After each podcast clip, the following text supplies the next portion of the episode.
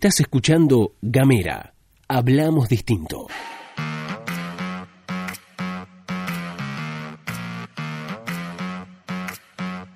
Hola, ¿qué tal? ¿Cómo te va? Bienvenido, bienvenida, bienvenida una vez más a La Pastilla de Gamera, este micro informativo que distribuimos de lunes a viernes. Mi nombre es Luz Escarpati y como es habitual me acompaña Gastón Lodos. Ah, muchas gracias Luz, muchas gracias a vos por estar escuchando como haces todas las mañanas. Recordá que si querés recibir La Pastilla de Gamera en tu celular, podés mandar un mensaje de WhatsApp al 549-2901-50-2990. Y estas son las noticias.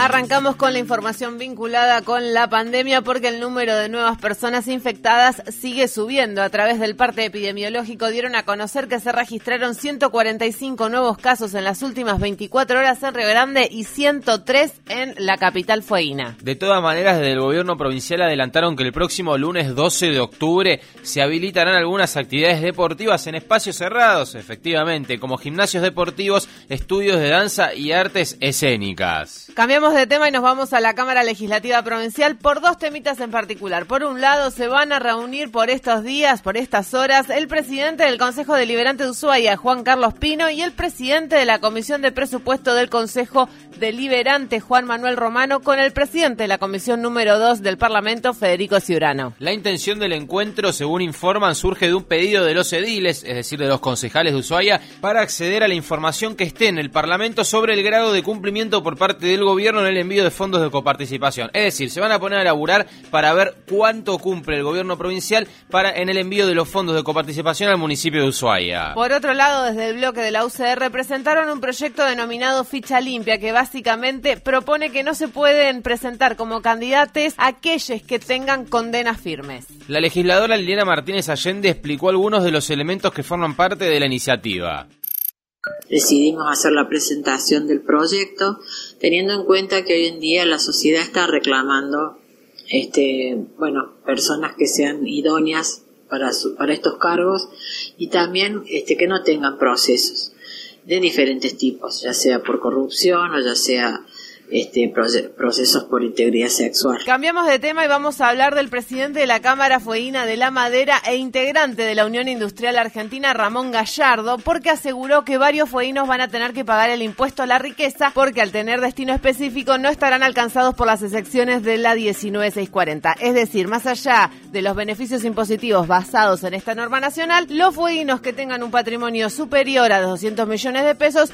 van a tener que pagar el impuesto a las grandes fortunas. Y alerta el señor Ramón Gallardo de esto. Ojo que, ojo, fueguino, fueguina, fueguina. Si estás escuchando y tenés más de 200 millones de pesos, vas a tener que pagar el impuesto, algo que preocupa mucho a Ramón Gallardo. Vamos a aclarar que según un informe de la FIP, son alrededor de 10.000 personas en todo el país los que van a tener que pagar ese aporte extraordinario. Bueno, seguramente Ramón Gallardo será uno de ellos, porque por algo está alertando a sus pares. Vamos con otra, si les parece. Esto es medio, medio nacional internacional, porque, bueno, como ustedes saben, se armó quilombo en relación a el voto de Argentina contra Venezuela en la ONU. Esto disparó la renuncia a la designación como embajadora en Rusia de Alicia Castro. Esto generó cierta, cierta tensión porque la ahora ex funcionaria indicó que su renuncia se basa en que no está de acuerdo con la dirección de la política internacional que lleva Argentina y que está en cabeza de Felipe Solá, quien es el actual canciller. Muchos relacionaron el voto de Argentina con la llegada de la misión del Fondo Monetario Internacional y la renegociación de la deuda con ese organismo. Pero lo que hay que decir y lo que es real lo pueden buscar en cualquier archivo que busquen, es que Alberto Fernández viene cuestionando la situación en Venezuela y en varias oportunidades destacó los informes sobre derechos humanos realizados por Michelle Bachelet ante la ONU. Lo otro que sostienen desde el gobierno nacional y se encargó de ratificar Felipe Sola es que Argentina nunca va a avalar ningún tipo de intervención externa, como pretende los Estados Unidos sobre Venezuela. Y ahí está la diferencia entre lo que sucede, lo que cómo se expresa el gobierno nacional en relación a los derechos humanos en Venezuela, que además tiene una política de derechos humanos argentina en el mundo, y lo que opina respecto a lo que quieren otros países de la región sobre Venezuela. Alicia Castro, como última cosa para agregar, es una aliada clave del gobernador Melella, ¿no? Correcto, incluso en algún momento se había pensado que podría trabajar dentro del gabinete fueguino aquí en Tierra del Fuego. Vamos con otra, si les parece. Finalmente, el gobierno aprobó el reglamento para el retorno progresivo a clases presenciales. El Ministerio de Educación de la Nación, que comanda Nicolás Trota, elaboró un protocolo sanitario con asistencia del Ministerio de Salud a fin de que los estudiantes puedan comenzar comenzar a volver a las aulas. En este sentido, trascendió que se va a dividir el país en tres zonas según la realidad de cada lugar con respecto al COVID-19 y va a haber regiones de riesgo bajo, medio y alto. Ahora, por supuesto,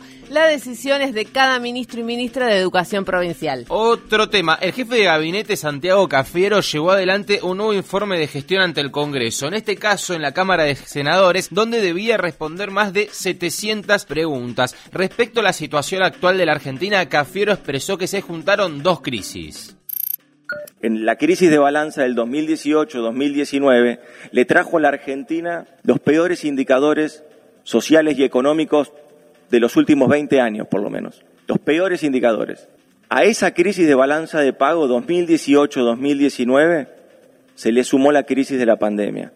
Por eso cuando nosotros hablamos de que estamos transitando en la Argentina una doble crisis, es la crisis de la balanza de pago 2018-2019 y la crisis de la pandemia que se le ha montado encima la crisis global de la pandemia. Además se refirió a las negociaciones con el Fondo Monetario Internacional. Recordemos que el fondo llegó esta semana a la Argentina con el objetivo de empezar a ver los números y discutir el nuevo plan para nuestro país. Como siempre decimos, increíblemente para pagarle al Fondo Monetario Internacional hay que pedirle guita al Fondo Monetario Internacional y justamente es por eso que nunca hay que meterse con el FMI. Totalmente. En ese marco, Cristalina Georgieva, que es la titular del FMI, dijo que no le van a pedir a la Argentina que bajen el gasto público. Acá un breve paréntesis, cuando escuchamos decir hablar de gasto público, de bajar el gasto, de subir el gasto, pero bueno, sobre todo cuando le piden al gobierno que corte el gasto público, le están pidiendo que ajuste, sí, bueno, Cristalina Georgieva dijo que no va a pedir eso y respecto a esta etapa que empieza, Cafiero dijo lo siguiente.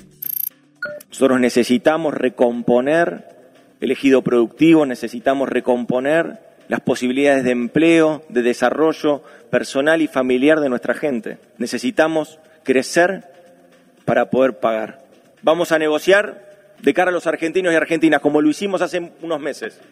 Y vamos a negociar también de cara al Congreso como también lo hicimos hace unos meses. Cambiamos de tema porque según un informe difundido por el Ministerio de las Mujeres, Géneros y Diversidades, la línea 114 destinada a prevenir y contener distintas situaciones de violencia de género recibió entre enero y agosto más de 74.000 comunicaciones, de las cuales 53.000 corresponden al periodo de aislamiento social preventivo y obligatorio que comenzó justamente el pasado 20 de marzo. Esto es algo que por supuesto se alertó en su momento y los números confirman ese pedido de alerta. Además, según el informe, el 91% de esos agresores son varones y respecto a la vinculación con la víctima, en el 43% de los casos quien comete las agresiones es una expareja y en un 40% quien agrede es la pareja actual. Otra de las cosas que hay que decir es que 1.797 personas en situación de violencia que estaban siendo asistidas por el Estado ya tenían medidas de protección vigentes y es otra de las cosas que se deben revisar profundamente, la efectividad de las acciones de protección a la víctima. Y de esta manera nos despedimos.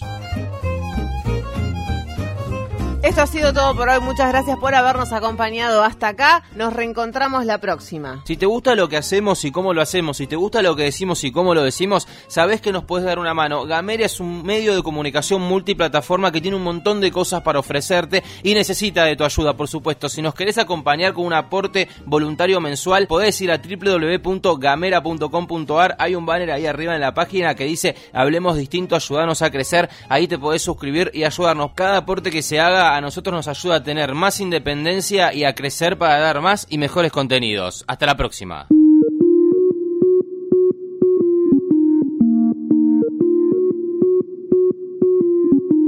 Seguí nuestros contenidos en gamera.com.ar.